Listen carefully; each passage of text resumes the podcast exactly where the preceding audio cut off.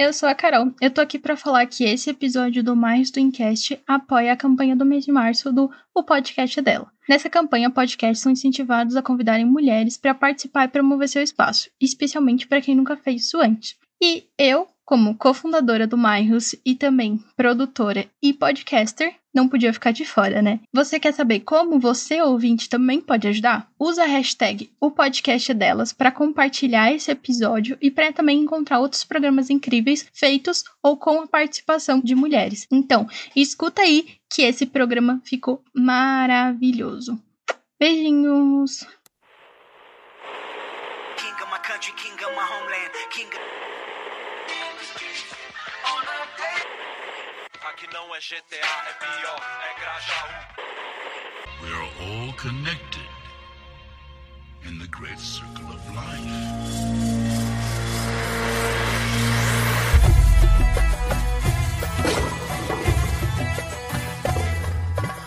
Hakuna Matata, caros ouvintes. Esse é o My Twincast, o podcast para você que tem uma série de roupas e não sabe de onde elas vêm. Eu sou o Tyler. Eu sou a Carol. E no episódio de hoje a gente vai debater um pouco sobre moda, sociedade de consumo e sobre os brechós. E para isso a gente trouxe duas convidadas especiais. Se apresentem, por favor. Eu sou a Gabs, eu sou formada em moda e eu trabalho com roupa sob medida e figurinos. Eu sou a Julia, eu tô fazendo jornalismo e eu sou bem especializada em jornalismo de moda, já fiz um documentário sobre brechós e essa é minha praia. Já até estudei moda em curso livre, enfim.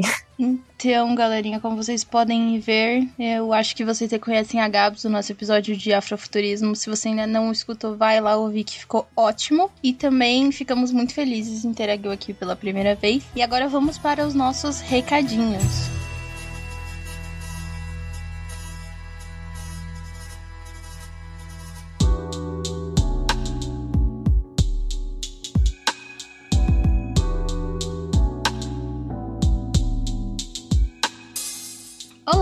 Sejam bem-vindos à nossa área de recadinhos. Prometo que hoje a gente vai ser bem sucinto. Então, como sempre, esse episódio ele ficou muito bom. Eu acho que a gente conseguiu trazer discussões bem legais que vocês vão gostar de acompanhar e nós ficamos muito felizes com os comentários de vocês nas nossas redes sociais, tanto no Instagram quanto no Twitter, sobre o que é o brechó para vocês, ou o que é essa cultura do brechó e como ela funciona. E a gente espera poder expandir essa discussão ainda mais com o texto e os posts que a gente vai fazer ao longo da semana. Então, não deixem de conferir. A gente também queria agradecer vocês por estar conosco há um ano. A gente vai fazer aniversário dia 24 desse mês. Então, a gente está muito feliz de vocês terem acompanhado a gente, de compartilhar os amigos. A gente não conseguiu atingir a meta do mil plays antes de um ano, mas tudo bem. Estamos aí, seguimos em frente e reservamos novidades, né, Carol? Várias novidades.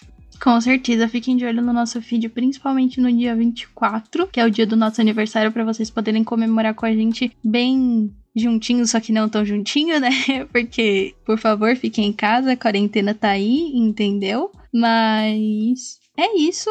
Não deixe de seguir a gente nas redes sociais, arroba castmirros no Twitter e arroba no Instagram e Facebook também. E o nosso site é o mairostwincast.com. Se quiser mandar um e-mail pra gente, mairostwincast.gmail.com. Só mais um último anúncio, prometo que é rapidinho. Como vocês devem ter reparado no começo do episódio, eu falo um pouquinho para vocês sobre a campanha do podcast É Delas, que é essa campanha que tá acontecendo no mês de março e o Marcos orgulhosamente está participando. Então não deixem de conferir a hashtag O Podcast é Delas para conhecer podcasters e outros podcasts incríveis feitos por mulheres ou com mulheres. É isso, bora lá pro episódio!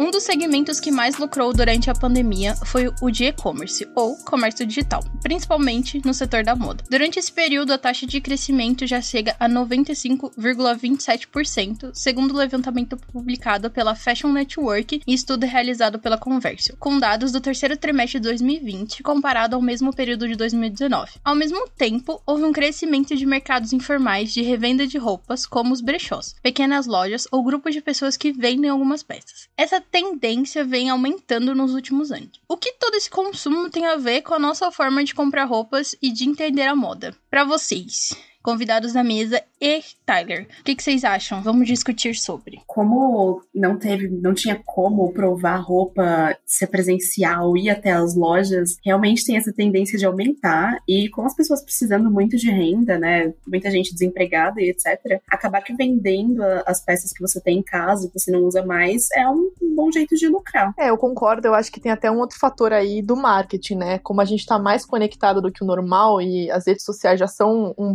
bombardear de propaganda e de tendências que te levam a querer comprar mais, a gastar mais, eu acho que com a gente mais conectada, a tendência é que isso cresça, a nossa vontade de comprar. E tem um outro fator, de que assim, pra quem tá quarentenado, tem muita gente que tem falado sobre como o consumo tá sendo um escape, assim, né? Sem a vida social, sem a vida fora de casa, as pessoas estão encontrando no gastar dinheiro um pouco de diversão. Isso é verdade. Um alívio pra esse momento cansativo que é a quarentena. Porque não necessariamente é certo, mas Meu Deus, Dérico, quantas pessoas gastou dinheiro em besteira? Eu incluído nisso. Todos nós. Não, fora as grandes promoções de frete grátis, né? Tipo, eu tava falando pra minha irmã, aquele site Shopee, que também é um app e tal, ele tá com frete grátis para todos os produtos, independente do valor que você compra. Então você pode comprar, tipo, uma coisa de um real. Tipo, ela chega na sua casa por um real, porque você não vai pagar frete. E, obviamente, você consome tudo, né? Especificamente, a gente tá falando desse nicho da moda, mas isso é para qualquer produto, né? Dentro dessa pesquisa, no caso, eu usei ela para um trabalho no meu semestre passado de jornalismo de dados e eu achei importante trazê-la para cá. Além do setor de moda, a gente também vê um aumento no setor de cosméticos. Você percebe que são produtos mais afetados à imagem também. E eu acho que isso é relacionado ao fato de, como a Gil falou, né? A gente tá sempre online, a gente tenta manter meio que a imagem que a gente teria no dia a dia pro virtual. Faz real muito sentido analisar por esse lado e a gente tenta manter a imagem de, de beleza que a gente teria no dia a dia, porque a gente não tem para onde se arrumar, então a gente acaba se arrumando pra única plateia, né? Que é virtual. Eu acho que tem até um outro fator que muitas pessoas estão percebendo um ganho de peso ou uma mudança física significativa durante a quarentena. Principalmente peso, né? Pra ganho ou perda de peso. E eu acho que por mais que a gente fale que a gente é desconstruído, eu acho que por a gente também tá muito online, bombardeado de pressão estética, a pessoa tem uma vontade de gastar mais com beleza, com moda, com cosméticos, porque ela também não tá feliz com a própria aparência. Porque é isso, você já é pressionado a seguir um certo padrão, agora você é ainda mais pressionado porque você tá na internet sempre, e você também, o seu corpo, você vê que ele mudou e se distanciou, talvez, do padrão, que é o padrão que é vendido, enfim.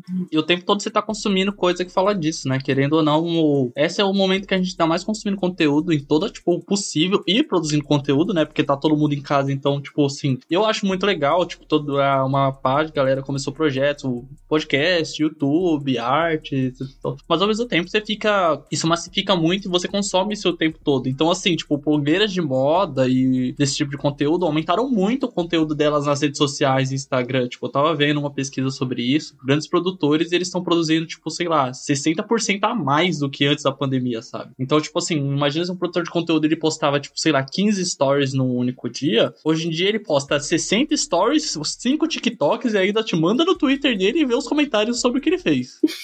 então você fica, tipo, com aquilo na cabeça o tempo todo. E você quer, tipo, refletir é, essa situação, né? Você quer, tipo, participar daquilo que ele tá mostrando. É, mesmo o Netflix, que a gente tá consumindo muito mais, esses streamings, tipo, toda hora você tá vendo a galera padrãozinho, super arrumada, tá ligado? Você quer ficar daquele jeito. Por mais que você não esteja vivendo a realidade, você tá todo dia assistindo e consumindo uma ideia de realidade que estão te vendendo nas plataformas, nas mídias, enfim. Não só nas redes sociais, com os produtores de conteúdo. E eu acho que a Gil sintetizou bem uma parte que eu ia pegar do que o Tyler falou, que é o participar. E eu acho que, como uma pessoa que eu também, assim como né, eu, eu sou estudante de jornalismo e moda para mim sempre é um nicho muito que eu me apeguei. Acho que desde pequena sempre, tipo, eu quis trabalhar com isso, quis ver sobre isso, tanto que eu sou formada em produtos de moda também para poder ir nesse, nesse nicho. E a, a moda, ela é muito algo como hoje a gente tem uma coisa mais social e uma coisa às vezes mais profunda, mas a moda ela é sempre uma forma de expressão. Ela é sempre uma forma de você participar de um grupo, de você viver em reflexo daquele grupo.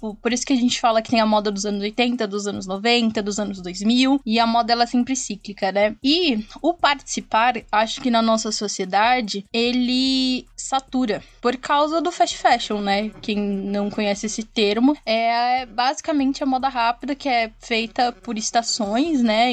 Então, você tem uma roupa do outono, você tem uma roupa do verão, você tem uma roupa do inverno e vice-versa. Acho que o consumo, ele é muito relacionado a essa questão de participação, de você se incluir dentro daquilo. Só que aí a gente parte também da ideia de que aquilo que você tá consumindo talvez, tipo, dure, sei lá, anos, ou não dure anos, ou polo planeta, ou não polo planeta. Então, tipo, sabe, é dentro de uma lógica muito ampla, assim, sabe? Não é só o que você veste, mas também o que você consome através da vestimenta. Querendo ou não, moda é um aspecto cultural. E a nossa sociedade atualmente é uma sociedade de consumo. Você é definido pelo que você tem e pelo que você consome. Você é definido pelo melhor celular, você é definido pelo tênis, você é definido pela roupa, você é definido pelo computador. Então, tipo assim, o status das pessoas são esses, e teoricamente, mesmo que você não saiba nada daquela pessoa, cara, você não sabe nada, nada, nada dela. Você não sabe quem ela é, não sabe a idade dela. Mas, mano, no momento que você vê ela com, tipo, sei lá, roupa rasgada, etc e tal, e suja, você vai pensar um besteira, tá ligado? A pessoa pode ser, tipo, o dono da Forbes. Você vai pensar isso. A nossa sociedade está refletindo muito isso. E a moda é uma parte disso, querendo ou não, vestimentas dizem muito sobre as pessoas. E ela é uma indústria, tipo, enorme e lucrativa que tá aí há um zilhão de anos, né? Assim, desde que a humanidade começou a, tipo, produzir roupas de verdade, tipo, moda se faz presente, né? Ela não é uma comunicação, mas ela comunica, ela é cheia de signos, né? Então ela existe tanto pelo fator religioso, acho que a moda ela surgiu muito também para expressar crenças. O melhor termo que a gente pode dar aí, a Carol Magistinha de merda, é moda é uma egrégora. Tem um sistema, tem regras dentro do sistema, se você não se adequa, você tá fora, você pode subverter o sistema e criar coisas novas. Tem pessoas que delimitam o que é bom ou não dentro desse sistema e as pessoas acreditam na moda por quê? Porque elas querem, tá ligado? Não tem ninguém dizendo, tipo, ninguém apontando uma arma pra sua cabeça ou, tipo, uma força mística, tipo a gravidade falando, não, você tem que. Moda é isso. Ela se faz sozinha, isso é muito louco. Cara, mas eu acho que isso ainda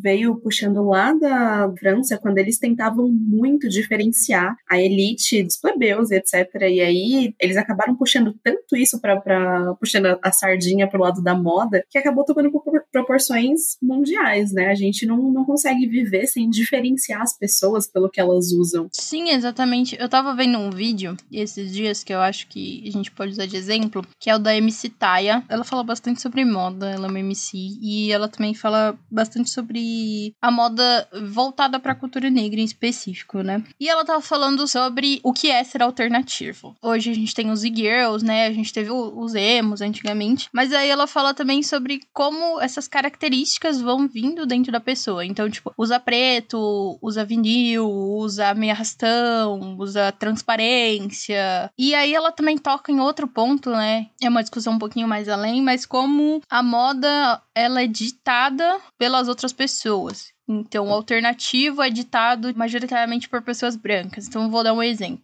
Você tem garotas alternativas negras aqui no Brasil que tinham exemplos como, sei lá, a Avril Lavigne. É baseado em cima disso, sabe? É ditada por uma pessoa específica, um nicho específico, e aí outras pessoas vão se adaptando. Às vezes ela tem uma discrepância ou ela exclui outros grupos, mas ela sempre existe, né? Como uma forma de expressão, entre outros. Então, eu tava começando a falar sobre religião, mas acho que mais não é bem religião, né? Espiritualidade. Eu acho que os primeiros sinais de moda surgem quando o homem começa a querer expressar através do que ele consegue fazer de adereço, ou quem ele é, ou o que ele faz, ou o que ele acredita. Acho que a moda surge muito também como um símbolo de espiritualidade. Então, se você pintar de certa cor seu corpo, você tá dizendo uma coisa, enfim. Mas eu acho que a moda como a gente conhece hoje é uma moda muito construída nesse capital, assim, né? Um capital construído e muita desigualdade, né? Não existe capitalismo sem racismo, assim. O capitalismo não teria se consolidado sem racismo. E eu acho que até hoje a, lógica é bem essa que você falou, de tipo, é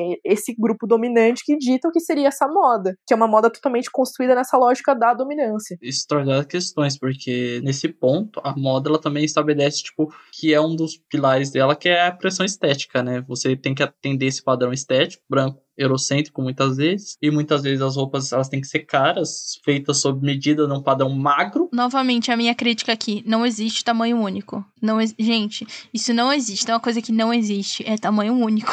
Isso não existe. Se você é uma loja e você fala que você tem tamanhos grandes e você só tem até o 40, você não tem tamanhos grandes, tá? Ah, mas o maior tamanho que eu tenho é 42. Você não tem um tamanho grande, sabe? Tipo, você não tem.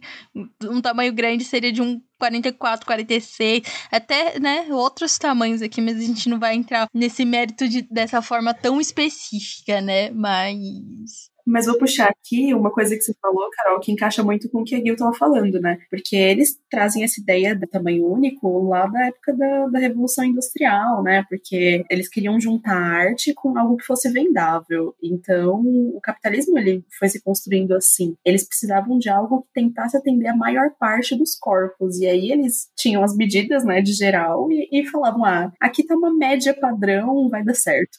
Usa isso que vai dar certo. E aí a gente traz isso até hoje, mano, mas é uma coisa que se você parar dois segundos para pensar assim, não faz nenhum sentido mesmo. Nem, não tem uma pessoa que você conhece que tem realmente o mesmo corpo que a outra e que aquilo vai cair bem em todo mundo. Não Funcionaria se fosse tipo de volta pro futuro da vida, assim, que tem essa máquina futurística que bota um gel em você e ele se adapta ao seu corpo, tá ligado? Aí seria um tamanho único, assim. É uma roupa que faz na hora. Ah, eu acho que ia ser esquisito, viu? Eu não gosto muito dessas coisas de gel aí. Usando um exemplo pessoal, é que, tipo assim, eu sou uma mulher que tem muito busto. Mas eu não tenho tanto quadril, por exemplo, sabe? Então, às vezes, quando eu vou comprar um vestido, quando eu vou comprar uma roupa, eu tenho que pensar nessas partes específicas. Então, às vezes, eu compro um G ou eu compro um GG, que ele fica bom em cima, mas ele não fica bom embaixo, sabe? E como a gente tá condicionada a comprar em lojas grandes, tipo Marisa, Renner, C&A e afins, a gente tá acostumada com esses tamanhos meio padrões. E, às vezes, eles não ficam bem na nossa forma do corpo, assim, sabe? Tipo, tipo, porque eles não foram feitos para nós. Eu falo que é muito difícil hoje, só se você tiver uma grana bem específica, você ter uma peça que é 100% feita para vocês, sabe? Ela é 100% feita nas medidas do seu corpo. Eu falo 100% feita nas medidas do seu corpo, só que o seu corpo ele vai mudar conforme os anos. Não tem como, isso é real, sabe? Tipo, seu corpo vai mudar ainda assim, as suas medidas vão mudar, mas o mercado ele não consegue atender isso, né? Porque ele, novamente, é esse mercado rápido que você tem um modelo específico. E agora a gente vive nesse mundo onde a gente tem infinitos filtros e as pessoas não se acham mais bonitas sem filtros, ou as meninas ficam fazendo aquela propaganda daquela lipo para poder chegar num padrão real de beleza que não existe. E aí a moda vai acompanhando nessa forma, né? Gente, é muito surreal isso, porque nem as próprias modelos têm o corpo que elas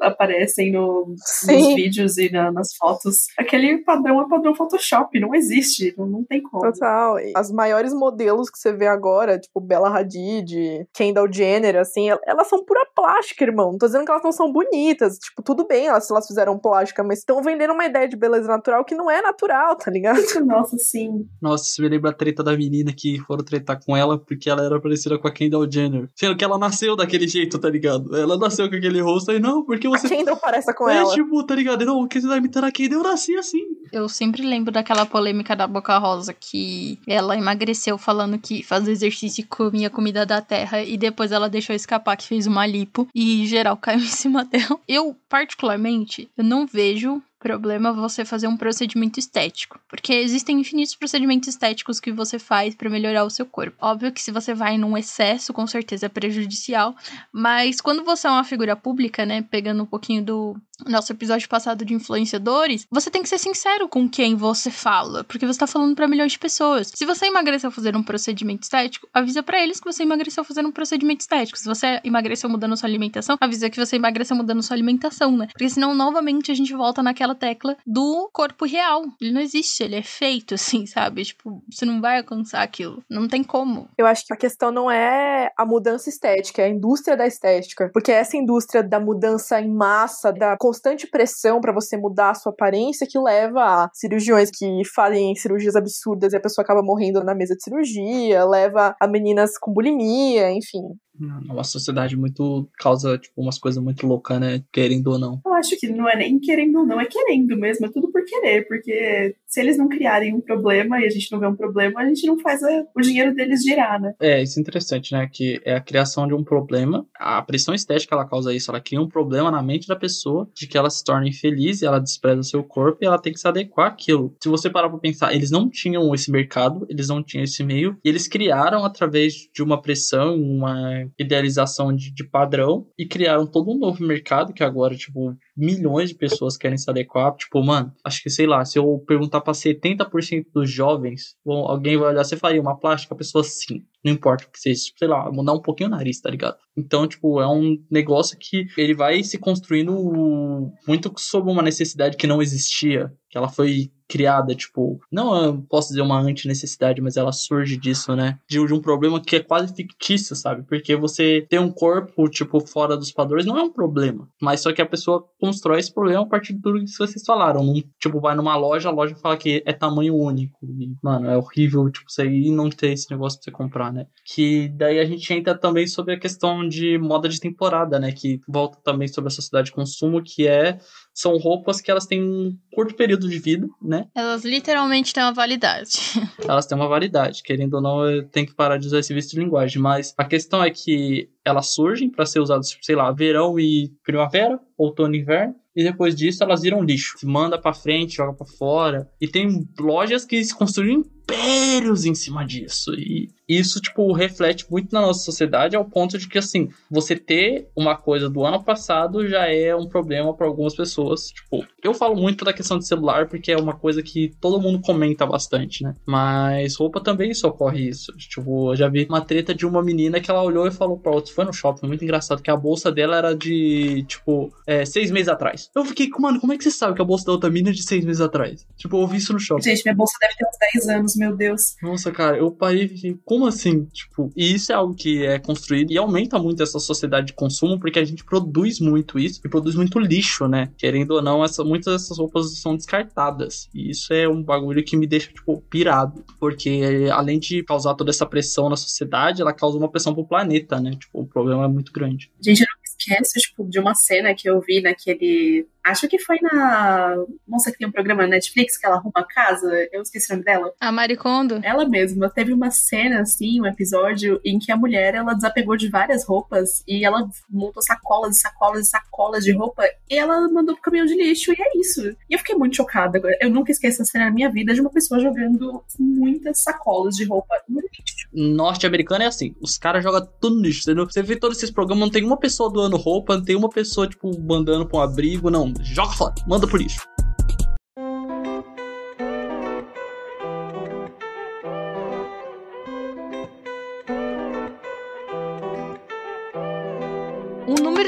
Resíduos descartados no Brasil em 2019 chegou a 170 mil toneladas para a quantidade de barris de petróleo por ano para produzir a fibra de poliéster, que é a mais utilizada na indústria de vestuários, segundo dados ainda de 2019, foi de 70 milhões. E a quantidade de água necessária para produzir uma camiseta de algodão, novamente, uma camiseta de algodão, é em torno de 2.700 litros. Então, agora com esses dados, o que podemos concluir? A gente tem um cenário aí de consumo exacerbado, uma indústria muito problemática, tanto do ponto de vista ambiental, mas também em questões trabalhistas, né? Vários escândalos com grandes marcas de moda envolvendo trabalho análogo à escravidão, ou, assim, uma remuneração absurda, que super não é o quanto vale o, trabalho daquela pessoa que tá ali produzindo. Eu acho que vendo tudo isso, o brechó que antes era um lugar para pessoas que não estavam com muita grana buscarem uma opção de roupa, uma coisa muito mais comunitária e, e ali do bairro, eu acho que vendo tudo isso, o brechó foi olhado com uma outra perspectiva, assim. Esses millennials, assim, né? Os millennials, a geração Z, pegaram o brechó e viram nele talvez uma solução para todo esse mundo. De tipo, se o problema é que a gente tá produzindo demais e a roupa dura pouco, vamos começar a reutilizar a roupa. Então eu acho que, vendo esse cenário, a gente tá tentando buscar respostas em lugares como o brechó. Eu concordo, mas eu queria trazer um outro ponto pra gente debater em cima dos brechós. Vocês acham, por causa causa de que a gente tá falando da geração Z a gente tá falando de várias outras questões que acho que a gente vai debater um pouco mais a fundo depois dessa pergunta. Que hoje, como a Gil falou, antes o brechó era uma alternativa para quem tinha pouco dinheiro e tal, ou até mesmo para arrecadar fundos, né? Porque a gente via brechós também para igrejas, instituições, é, entre outras, ou tipo, sei lá, Exército da Salvação e afins. E hoje ele é uma forma de você se expressar, uma forma de você buscar seu estilo tentando ser mais consciente. Vocês acham que a nossa geração, ela está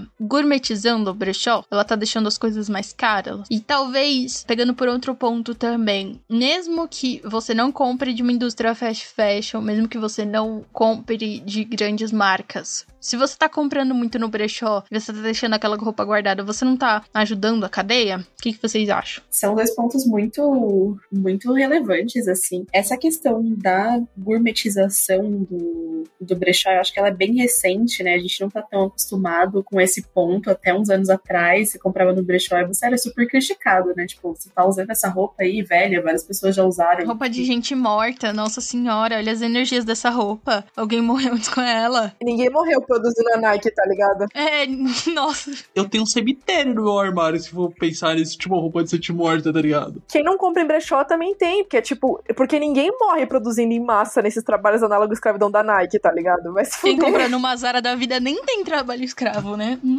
Ninguém morreu ali na linha de produção da Zara, relaxa, fica tranquilo. Gente, o pior é que, tipo, a Zara, esse último escândalo que teve deles, né? Escândalo grande que falaram que tinha trabalho análogo à escravidão, etc., eles cortaram a, essa equipe de produção, né? Só que, assim, essas empresas grandes de fast fashion, não sei se vocês já chegaram a olhar sobre isso, eles realmente não sabem como que funciona de onde eles estão comprando. Eles fecham com uma pessoa X e essa pessoa contrata todo o resto. É um, um negócio super terceirizado mesmo. Não existe uma produção da C&A, da Renner. E eles realmente não sabem o que está acontecendo e eles não ligam. Acho que esse é o, o ponto mais surreal, assim. Existem facções que são esses lugares que pagam bastante, pagam 50 centavos por peça. É muito bizarro. Não, e isso você paga bastante, né? Porque quem conhece sabe que, por exemplo, lá no Brás tem a gente aqui em São Paulo tem um grande consumo de pessoas produzindo peças para grandes marcas, assim, tipo Marisas e afins, né? Que a pessoa ela ganha 5 centavos por peça. E ela não tem um horário, tipo assim, ah, ela vai trabalhar, sei lá, dá umas 10. Não. Ela tem, tipo, sei lá, uma hora de almoço, ela trabalha, sei lá, 12, 13, 14 horas, porque ela trabalha por peça, né? Então ela ganha em cima daquilo que ela trabalha, daquilo que ela produz, né? Trazendo para sua pergunta sobre o, o, consumismo, eu ia falar o seguinte: o verde é uma marca. Eu acho que numa lógica capitalista, por mais que a gente tente ser consciente, é impossível. É, a cadeia produtiva sempre em algum nível vai ter algo de problemático. O capitalismo se constrói em cima, o consumo se constrói em cima do de alguém sair perdendo, de alguém ter que pagar essa conta. Pensando nisso, eu acho que o, o verde virou uma marca também, quando foi apropriado por essa lógica sistêmica que a gente tem. Nesse sentido, por mais que a gente fale que o movimento dos brechós é um do lixo ao luxo, é um lance com assim, ah, eu tô sendo minimalista, eu tô sendo verde, eu tô sempre pensando aqui na natureza. A real é que, assim, a gente ao mesmo tempo tem um fenômeno acontecendo de a galera dos 20 e pouco, os jovens adultos de hoje não ganham tanto quanto ganhavam há 20 anos atrás. A galera tá muito sem grana. Então, assim, esse lixo ao luxo, o que que é? Basicamente, a gente não tem mais grana para pagar 100 reais numa jaqueta. Por isso que a gente tá indo buscar mais o braço, por isso que a gente tá indo buscar mais o brechó. Mas também é por isso que a gente tá indo buscar mais a Shein, a Shopee, que você comentou, a Wish. Ao mesmo tempo que tá crescendo gente, aí... a Shein, nossa senhora, como ela explodiu essa loja.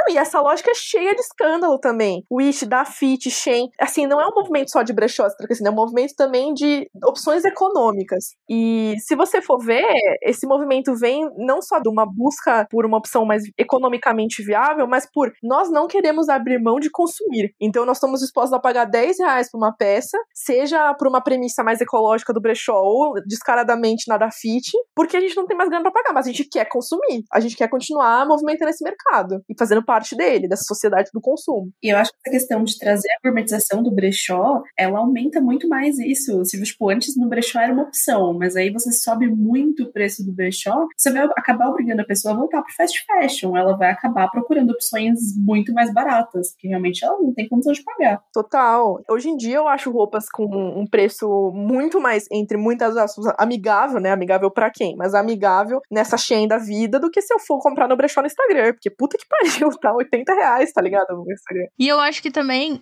tem uma crítica em cima dos brechós, que hoje ela é menor, mas ela ainda existe e ela tem que ser falada, que é a questão de tamanhos, né? Se você é uma pessoa que usa 44 ou 46, você ia ter que garimpar muito mais que uma pessoa que usa um 38, um 40, por exemplo, né? Para poder achar peças dentro do brechó. E aí a gente entra nessa lógica também do garimpo, né? Que é você ir lá, você procurar, você dar, você ver aquele brechó que a gente fala que é o brechó raiz, né? Ir até a loja e depois você vai pegar aquela peça, você vai lavar e você vai cuidar e aí você vai fazer todo esse processo, né? Será que a nossa geração que é tão imediatista faz esse processo? Quer ir atrás desse processo?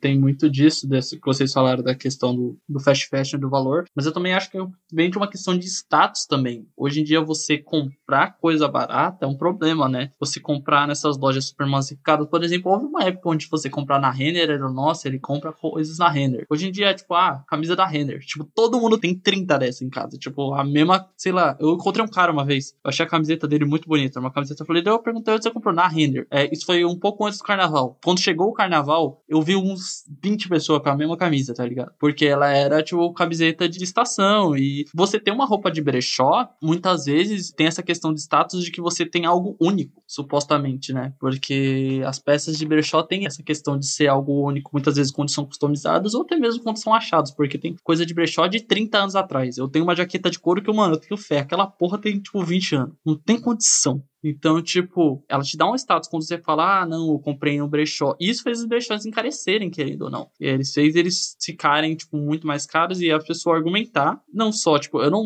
desprezo a curadoria, eu tô dizendo que, tipo, tem que ter exatamente, e você tem que cobrar por esse serviço, porque, mano, se você foi lá, você buscou, você encontrou, você teve todo esse trabalho, você tem que sim colocar um preço em cima disso. Só que as pessoas argumentam esse, esse suposto elitismo e exclusividade da roupa, dizendo, ah, eu fiz uma curadoria. Então você tem que levar em conta eu aumentar o preço disso aqui, tipo, 50% de tipo, ah, essa camisa aqui que eu paguei, tipo, sei lá, 20 reais, eu vou revender ela por, sei lá, 80, igual que eu falou, tá ligado? Tipo, eu já vi gente no Instagram fazendo isso. E a gente fala Instagram porque é uma plataforma onde tá divulgando muito isso. Mas em muitos lugares você vê. E tem o ponto que é, eu acho que isso vem muito da nossa geração. Eu não tô dizendo que brechós antigos não fazem isso, mas é muito mais fácil você ir num brechó antigo de uma senhorinha que ela tem o brechó, faz lá, tipo, tipo lá em Erechim, tem um cara que ele tem um brechó a mulher dele tem brechó vai fazer 6, 7 anos. Ela decidiu fechar o brechó. Ele até hoje ele não conseguiu vender todas as peças que tem, de tanto tempo, porque em 8 anos, tipo, ela juntou muita coisa. Então tem muita coisa lá e o preço dele é muito mais saudável e consolidado do que, tipo, Instagram, que é absurdo. E lá eu posso achar uma variedade de peças muito maior. Eu acho que olhando por esse lado do pessoal que faz toda a curadoria, que procura peças que tenham mais do estilo do cliente, até que faz sentido esse aumento de preço, né? A pessoa tem realmente esse trabalho de, de ir até lá e faz sentido. Só tem que tomar cuidado para até que ponto isso é um valor justo, né? Uma coisa ok, saudável, e até que ponto que é você tá jogando tão lá em cima, mano, que não, não tem mais lógica. Perdeu o next total. É, o que eu ia falar é que assim, tá todo mundo fazendo o seu, né? Então, é, a gente tá numa. Falando disso da economia de novo, a gente tem uma geração também de 20 e poucos anos que tem muito mais trabalhadores informais. Então, muitas pessoas do brechó, elas estão vendendo é, ali não necessariamente só a roupa, mas estão vendendo um serviço, né? Estão vendendo uma ideia, estão vendendo uma a marca da sustentabilidade, estão vendendo um serviço de cuidado da roupa, da curadoria, que não é um trampo fácil, é um puta de um rolê. Você tem realmente um brechó sério, você tem que fazer o trampo de trazer sempre roupas novas, tentar trazer roupas que sejam únicas, bonitas, boa qualidade. Se você conseguir, né, achar roupas que tenham um tamanho mais acessível, enfim, o que é difícil, né? Porque falando isso que a Carol tinha comentado da, do tamanho. Se hoje em dia a gente já tem algo muito estressante de não conseguir achar roupa na, nas grandes marcas, enfim, porque não tem tamanho para todo tipo de corpos, nos anos 90 era pior ainda, né? E são muitas roupas que eles revendem nos brechós são vintage, não são retrô, são roupas genuinamente dos anos 90. E aí fica muito mais difícil achar um tamanho extra G, enfim, para cima, né? Mas o que eu ia falar é que assim, tá todo mundo fazendo o seu e muitas pessoas vivem, a renda delas é o brechó. Ainda mais no momento de crise crise como a gente tá tendo agora, com a pandemia, eu vejo um pouco também dos preços subindo no brechó, porque essas pessoas não estão conseguindo sobreviver de outra maneira, né? Tem uma questão aí. E eu acho que uma outra coisa que me faz pensar é assim: existem vários brechós muito bacanas, muito éticos, que eles até vendem por um preço maior, mas assim, vem com um comprovante de que é uma peça vintage mesmo, que é uma curadoria foda e tal. Uma coisa também é uma galera que vende assim, tá escrito lá, né? Bata Forever 21, 50 reais. Quando na Forever 21 não é 50 reais aquela bata e a qualidade dela não é boa, ela não é vintage, enfim. Mas o que eu ia falar é, uma coisa que me incomoda é que a gente reclama muito que o preço dos brechós tá ficando alto, mas se você comprar, vamos pensar assim num guarda-roupa normal. Se eu comprar uma calça de 80 reais, que vai durar 20 anos, ter um bom tamanho, por que, que eu vou me estressar de gastar ali pontualmente 80 reais nessa calça? Porque assim, se eu tenho mais ou menos quatro calças, vai no meu guarda-roupa, é o suficiente para eu viver a minha vida normal e tal, rotina, colocar ali uns shorts no meio. Eu não vou gastar muitas vezes mais. Se eu tenho quatro calças que vão durar pra caramba, custaram 80 reais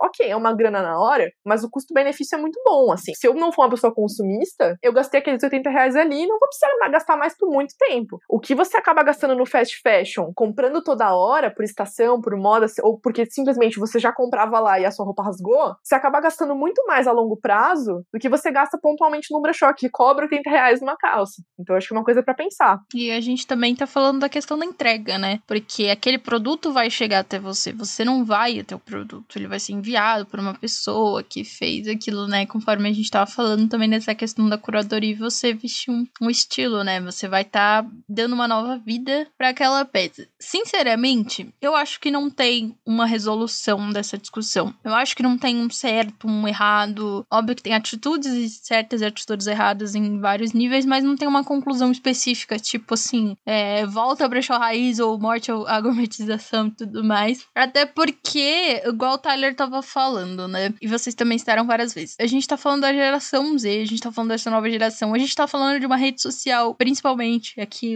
citando um exemplo onde maior tem esses brechós, que é um Instagram, que começou com uma rede de fotos e tudo mais, e agora é uma rede 100% comercial, tanto que você tem um ícone de loja no Instagram. Você pode comprar direto pelo Instagram pra pessoa, sabe? Então, ela deixou de ser isso, ela se transformou em uma nova coisa, né? Então você agregou outros valores a essa cadeia de produção para você ter o seu produto final. E, sinceramente, eu acho que vale muito da pessoa. Eu acho que se você olhar e você falar assim, bom, aquela jaqueta ali, ela vale esses 150 reais? Bom, ela não vale, então não compre. Ou tipo, ah, ela vale, ela vai ser dos meus bisnetos, eu vou colocar isso, sei lá, pra daqui a 50 anos ela ainda vai estar tá ali linda do jeito que ela tava no dia que eu comprei. Então, ok, sabe? Seja feliz, né? Só tem um pouquinho de consciência também. Igual a Gil falou, né? E é um negócio que eu acho também que num dos vídeos da Nathalie Neri que ela fala bastante, que acho que atualmente ela é a influencer que eu mais vejo que consome realmente coisas de brechó e tudo mais. Você tem um trabalho daquela pessoa e você tem que valorizar aquele trabalho, mas também você não pode consumir demais, porque senão você vai estar tá indo contra a lógica, né, de sustentabilidade. Você vai estar tá reafirmando novamente a lógica de produção, igual as meninas falaram, sabe? A gente vê roupas mais baratas, assim, tipo,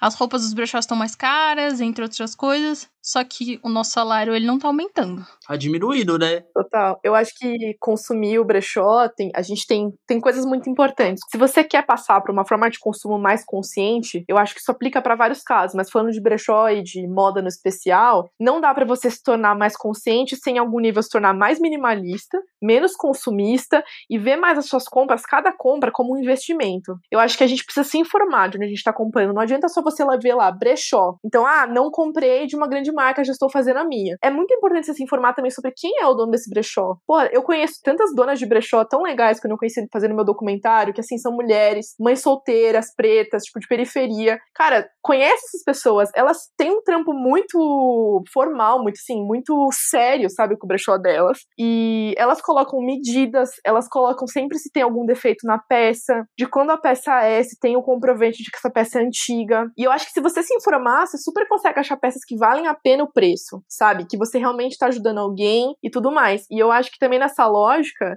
não compre pra caramba, divulgue, sabe? Até porque a gente vive reclamando que não tem peça tamanho G para mais. Tá bom, mas se você é uma pessoa que é mais de 42, vai, que é o que o pessoal já fala que é G, mas nem ferrando que é G, né? E você é super consumista, você tá tirando a oportunidade de outras pessoas que têm o seu tamanho de comprarem uma peça que elas precisam de uma forma mais ética. Então eu tenho essa lógica. Eu sou uma mulher de 1,80m, que não é nem gorda nem magra. Eu não consigo usar menos que 44, assim, nem se eu rezar, sabe? Então, o que eu penso é assim: eu comprei a minha jaqueta grande, beleza, eu tenho uma, eu não preciso comprar mais, deixa para quem precisa. E eu acho que um trampo que ajuda muito os brechós é divulgar e também, assim, não compra para você, compra para presente. Sei lá, eu tenho uma amiga que é gorda e eu achei uma jaqueta aqui muito massa, mas eu já tenho uma, vou dar para ela de presente, o aniversário dela tá chegando. Isso também ajuda, você não precisa ser uma pessoa que tem o um guarda-roupa lotado para ajudar um brechó, sabe? É, no final das contas, o brechó tem essa função social também, querendo ou não. Tipo, as pessoas esquecem que, tipo, não é só uma loja. A ideia surge exatamente, tipo, de ser essa coisa, tipo, de não consumista e ajudar, tipo, comunidade, tá ligado? É, é por isso que eu tenho que ter essa coisa que eu falou de exatamente, tipo, comprar em outros lugares, lugares menores. E eu parei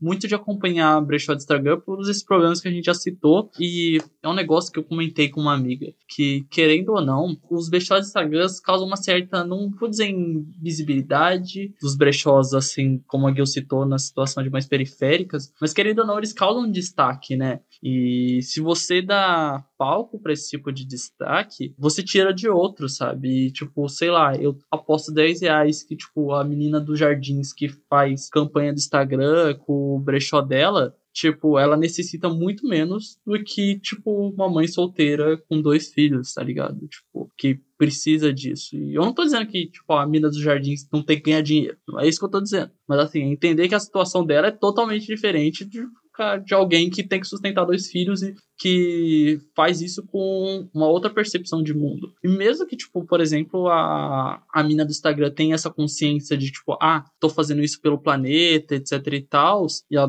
mãe de dois filhos não tenha, tipo, cara, pensa, tipo, nessa situação, qual é o mais correto, sabe? Foi o que a Carol falou, não existe uma resposta geral para toda essa questão do consumo, mas naquele momento, qual é a questão que você considera mais correta para você? Qual é a questão mais ética e menos agressiva com o meio ambiente, menos agressiva com a sociedade, menos, tipo, sociedade de consumo. Sim, acho que a gente tem que ter uma visão de ambientalismo e de mundo, de ajudar o planeta um pouco menos megalomaníaca e um pouco mais de bairro. Ajuda o, o, comércio independente, sabe? Ajuda aquela senhora que você conhece, que ela vive da lojinha dela. Eu acho que se você quer fazer um trabalho consciente de verdade, você tem que consumir menos, saber de onde está consumindo e consumir assim, conhecer o que você consome. Então anda pelo teu bairro e conhece as lojas, conhece os brechós. Quando eu fui fazer o meu, o meu documentário, eu conheci muito brechó no meu bairro que eu não fazia ideia que existia. E é isso, assim, o trampo da guria dos jardins não é menos válido. Claro, ela tem todo o direito de fazer a dela. Mas se eu quero ser consciente, eu tenho que também pensar nisso, assim, que é exatamente o que você falou, em quem precisa mais, e não ver tanto o consumo consciente como uma marca. Porque agora parece que você falar que o seu produto é, sei lá, vegano ou produção consciente é o suficiente, quando não é. Tem que ir além disso. A gente tem que realmente conhecer o que a gente está comprando. Não, é o que o Ailton Krenak, ele é o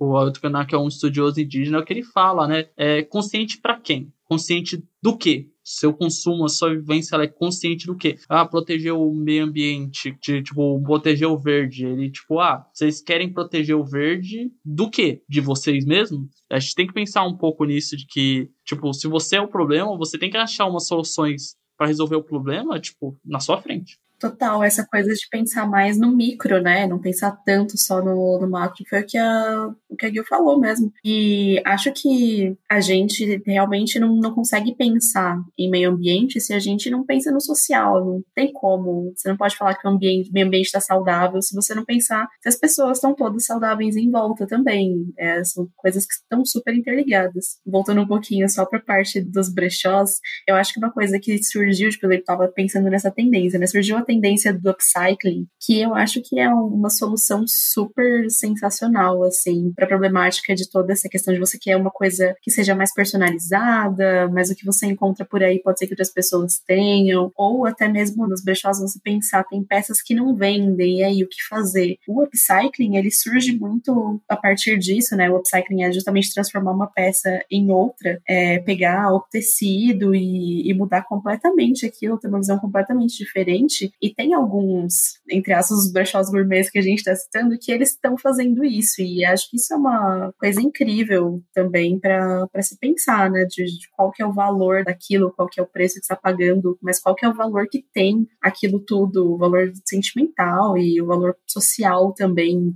quem que você está ajudando fazendo isso, né? Total. Eu acho que o pessoal precisa parar com essa síndrome de Greta Thunberg, sabe? De assim, se eu não ajudar um continente inteiro, eu não estou fazendo nada pelo planeta. Assim, cara, se você. Gente, eu adorei a definição. Porque assim, você não precisa aparecer na ONU, sabe, pra estar tá fazendo algo pelo planeta. Ajuda teu bairro, cara. Ajuda as pessoas do teu bairro que estão sem grana. E isso que você falou do upcycling é tudo, assim. Uma coisa que me incomoda muito, sempre que eu compro uma peça e ela vem com defeito, eu falo, ah, eu, essa peça aqui eu adaptei, eu dei uma costurada nela. O pessoal me fala assim, nossa, por que, que você comprou? Porque eu não compro se é pra eu ter que mexer nela. Tipo, vai se ferrar, para de ser preguiçoso, cara. Tipo, eu, eu compro sim pra adaptar. É, é, muito bom isso. Eu acho que não tem nada mais ecológico do que você saber adaptar uma parada que você tem, que muitas pessoas, assim, rasgam uma blusa, elas querem jogar fora. O quão não ecológico é isso, cara? Aprende a dar uma costurada ali, uma remendada, uma adaptada. Aí você, tá, você não precisa gastar dinheiro, então é bom pro teu bolso. Você não precisa produzir mais peça, bom pro planeta, sabe? Então, assim, eu acho que é tudo isso do upcycling. Ou, ou do mesmo do conserto em casa, assim, sabe? Parar de desvalorizar as peças pelos pequenos defeitos, enfim. A gente tem que ser mais, mais flexível aí. Nossa, quem nunca transformou uma calça em um short não fala comigo, irmão. Sim. Querido, eu sei fazer de calça jeans bolsa. Tá. A Carol é outro nível, não dá pra brincar com ela. Eu faço bolsas de calça jeans, eu sei fazer bolsas de calça jeans. Mas já puxando isso, já que vocês estão falando tanto desse consumo, vocês têm indicações presentes de marcas, de moda de brechós, ou de perfis, ou pessoas, tudo que a gente possa seguir, que os nossos ouvintes possam seguir para tentar, sei lá, ser mais consciente ou ter um consumo melhor, ou até mesmo se informar, sabe? Tipo, indicações, por favor. Bom, gente, eu vou indicar a Mari Cassiano do arroba Atelier Bentcare, porque ele surgiu com essa ideia do brechó mesmo, era brechó, ela fazia toda a curadoria sozinha, e aí ele acabou se transformando em uma marca upcycling, né? Ela não vende mais só brechó, ela vende todas as peças, ela pega e dá uma customizada, uma mexida, acho incrível. Arroba Atelier Bentcare, gente. Eu vou indicar que vocês, assim, agora não, né? Porque tem uma pandemia, mas que depois levanta o rabo da cadeira, vamos dar um passeiozinho no bairro, conhecer as lojinhas que tem aqui mesmo, conhecer o brechózinho da tia da esquina que você nunca ouviu falar. Mas também, se for pra. Como a gente tá aumentando uma situação de pandemia e tudo mais, eu vou indicar é, o brechó chama Beco Diagonal, que é muito legal porque ela faz TikToks também discutindo as polêmicas dos brechós e, assim, trazendo posts informativos explicando mais sobre essa cultura e como ela pode ser positiva. Também vou indicar o Veste Pencas, com C mesmo, não é, não é K, não é internet, que é um brechó muito legal de uma amiga minha. Vou, vou recomendar o meu documentário, porque lá tem vários brechós que eu entrevisto, vocês podem ver. E vou também recomendar que a gente pesquise, sabe? Dá uma olhada no No Brasil Eco Fashion Week, eles estão sempre divulgando esses portais de informação, estão sempre divulgando brechós, também marcas de upcycling ou marcas veganas, enfim, várias coisas mais sustentáveis, conscientes, enfim, escolha o seu choose your fighter, sabe?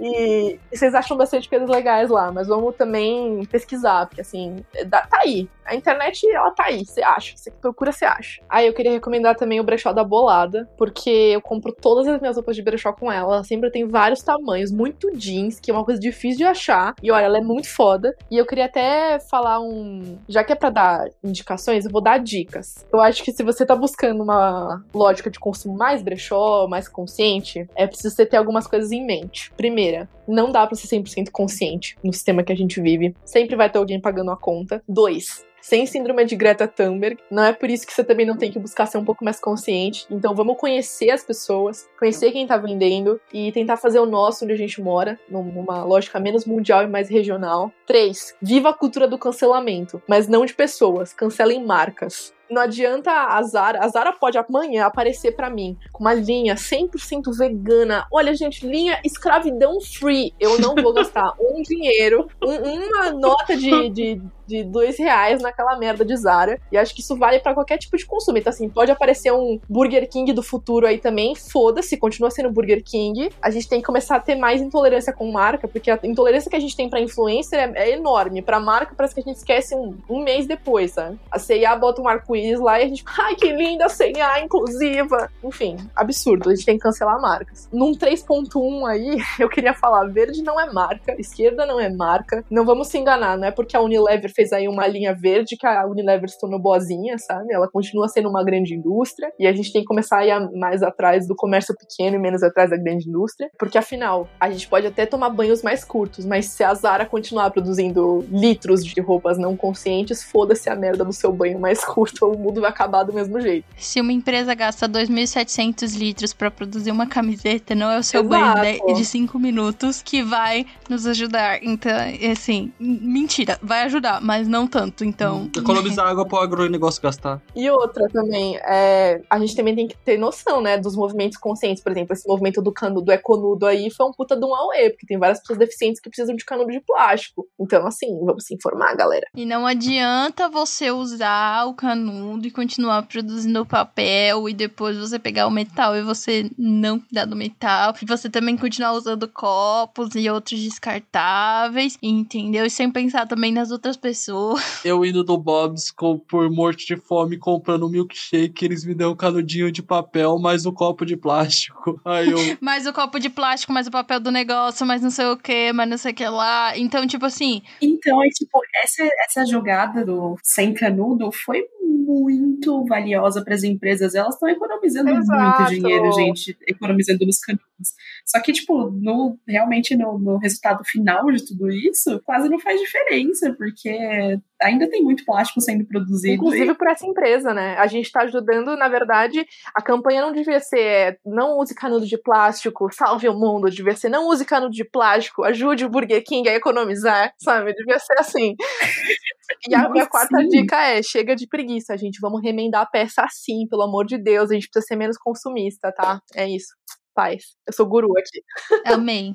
Eu amei muito. Eu vou indicar um brechó que eu sigo faz um tempo, que eu gosto bastante do conteúdo dela, inclusive ela tem uma loja física em Osasco. O Rua da Saudade Brechó. Acho que ela tem todo um conceito em cima e eu gosto bastante. Não são peças tão baratas assim, mas você consegue navegar por um nível de informação que é interessante. Eu também vou indicar uma matéria que eu vou colocar no link para vocês, mas é uma matéria do Moda Sem Crise, que é um site que ele parou de produzir conteúdo, mas o conteúdo todo que ela já produzia antes existe lá e você pode acessar, que é um compilado de 10 documentários para refletir sobre a produção e repensar o consumo de moda. Inclusive, Gil, nesse um desses 10 documentários tem aquele o The True Coast que você colocou como imagem também do seu documentário, que ele é bem famosinho, assim, no meio, né? Tem vários outros documentários. Tem um documentário brasileiro também, que aparece, assim. E aí ela indica onde você pode assistir cada documentário. Eu acho legal, porque eu acredito que antes de você chegar num perfil e falar vou consumir, você precisa conhecer sobre o consumo. Ou conhecer sobre o que você estava consumindo, né? Porque a gente, quanto sociedade, é tão apegada ao produto final que a gente não tem ideia da cadeia de produção. E às vezes entender o antes, entender a cadeia de produção pode ser mais importante ainda para a gente conseguir compreender e entender o produto final. E você, Tyler? A minha indicação é mais uma missão honrosa, porque é foda. Essa é uma indicação que eu vou dar com uma tristeza. A pessoa não, não é exatamente o que dá para chamar de influência de brechó, nem nada do tipo. Mas ele é um artista bem conhecido no mundo da moda. Ele tem umas mãos de estilista, mas ele é principalmente fotógrafo, diretor de fotografia. Já dirigiu clipe pra uma galera, tipo Jonga, pra Anitta que é o 1993 agosto. O Marcelo, tipo, cara, ele era um dos grandes artistas da nossa geração, assim, mano, tipo, sem sombra de dúvida, não tenho o que dizer. Ele. Só que ele veio falecer essa semana, tipo, de afogamento, não sei os detalhes. Ele é o tipo de cara que. Ele falava muito sobre moda, pros seguidores dele, ele deixava muito claro sobre o posicionamento da moda, sobre como você tem que se portar, sobre moda de periferia também. Ele já foi modelo, participou do desfile de uma marca que eu, tipo, respeito pra caramba, que é a Hatsu. Então, é um cara que, assim, tipo, é foda indicar ele, sabendo que ele não vai mais produzir conteúdo, mas eu acho que é válido as pessoas darem uma olhada no trabalho que ele deixou, porque é um trabalho que ele é muito sutil e muito explícito no que quer falar sobre é, a sociedade, como ele critica a sociedade, sobre como ele critica o consumo exacerbado, sobre como ele critica algumas posições. Ele fala, a filosofia dele era muito sobre a água, então ele fala que a gente devia às vezes ser mais como a água, se deixar limpar, se deixar levar pelas coisas e ao mesmo tempo não poluir a água o tempo todo, sabe? Não ficar consumindo coisa o tempo todo, não ficar consumindo roupa, não ficar consumindo celular, não ficar, tipo, se poluindo a sua água, tá ligado? Então eu acho que ele era um cara incrível e eu acho que todo mundo devia, tipo, conhecer o trampo dele, assim. Eu, tipo, eu acho que o trabalho dele vai crescer ainda mais depois da morte, apesar de tudo. 1993, agosto, o nome dele era Marcelo, mas dificilmente você vai encontrar ele como Marcelo. Bom, e agora a gente vai para aquele momentinho, aquele momentinho gostoso, onde as nossas convidadas fazem o jabazinho delas, onde a gente pode encontrar projetos de vocês, falar com vocês, mandar aquela famosa DM, mandar jobs. Bom, gente, é, vocês podem encontrar a Gabs no arroba gabs.proenca, com C mesmo, e também no arroba ilusões artísticas. Vocês podem falar comigo por esses dois canaizinhos. Pode te achar também no Imaginate ou você não tá usando tanto essa conta? Pode me achar. Nossa, gente, são muitas, muitas redes sociais. Pode me encontrar também no arroba Imagina Ter Figurinos. É, vocês podem me encontrar no stand-up. Não, mentira, tô fazendo graça. Ai, eu preciso parar de ter síndrome de comediante. Os vídeos da Gil. Alô, alô, breaking news. Aí, gente, eu só faço comédia. Olha, eu vou falar. Eu sou meio tia da cabana, então eu não tenho muitas redes sociais. Mas vocês me acham, qualquer lugar que vocês procurarem Julia Pesarim ou Julia Pesarim de Ângelo, vocês me acham. Então, meu documentário tá no YouTube por Julia Pesarim. Meu Instagram, que eu não uso, que é o meu Instagram, se você quiser falar comigo, eu te acho lá. É Julia Pesarim também. É o meu WordPress, onde tem todos os meus trabalhos, é Julia Pesarim também. Então, assim, Julia Pesarim é a, é a saída, entendeu? É a pesa. É, Pesa. Ai, credo, Pesa está morta. Agora eu sou Julia Pesarim. Agora eu sou profissional. eu renasci, eu sou uma fênix. Pra mim, ela tá tipo aquele meme do Barry Allen. My name, my nickname, tá ligado? Exato. Ai, olha, comediante. Aquele clipe da, da Taylor Swift que você atende assim o telefone e fala a antiga Pesa está morta. Ela não pode virar o telefone agora. O porquê? Porque ela está morta. Não, é isso. Mas assim, vão no Julia Pesarinho WordPress, que vai lá, tem tudo. Em breve eu quero aí lançar podcast, talvez também. Eu vou falar com essa galera aqui e aí a gente vê. Perfeito. Tyler, faz o nosso chabazinho Arroba aí. CastMirros no Twitter, Marros Twincast no Instagram e no Facebook. Segue lá, rapaziada. Perfeito. Se você quiser mandar um e-mail pra gente, é o mairostwinscast.gmail.com, nomezinho do podcast, arroba gmail.com, tudo minúsculo, tudo bem? Se você quiser ver um conteúdo além do áudio, onde a gente coloca também as referências, entre outras coisas, você pode ir no nosso site, o mairostwincast.com. E não esqueça que a gente tá avaliando, a gente está disponível em várias plataformas. Você pode ver todas elas clicando em Anchor, barra ou Anchor, barra mais Twincast. E aí vai ter lá, mas Apple Podcast, Google Podcasts, Spotify, entre outros. Vai ser um prazer receber o feedback de vocês, então escutem, falem pra gente. E é isso, eu queria muito agradecer a presença da Gabs e a presença da Gil. Acho que foi uma discussão incrível. Eu acho que a gente poderia expandir essa discussão para tantos outros lugares e ficar falando aqui. Então, foi ótimo. Tyler, tem alguma coisa pra falar? Consumam menos e tchau, gente. Tchau. Obrigada, tchau. Tchau.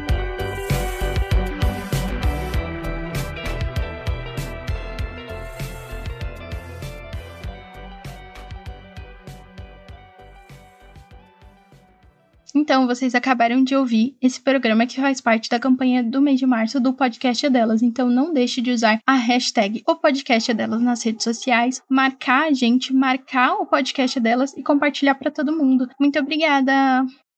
Este podcast foi editado por Fê Gomes.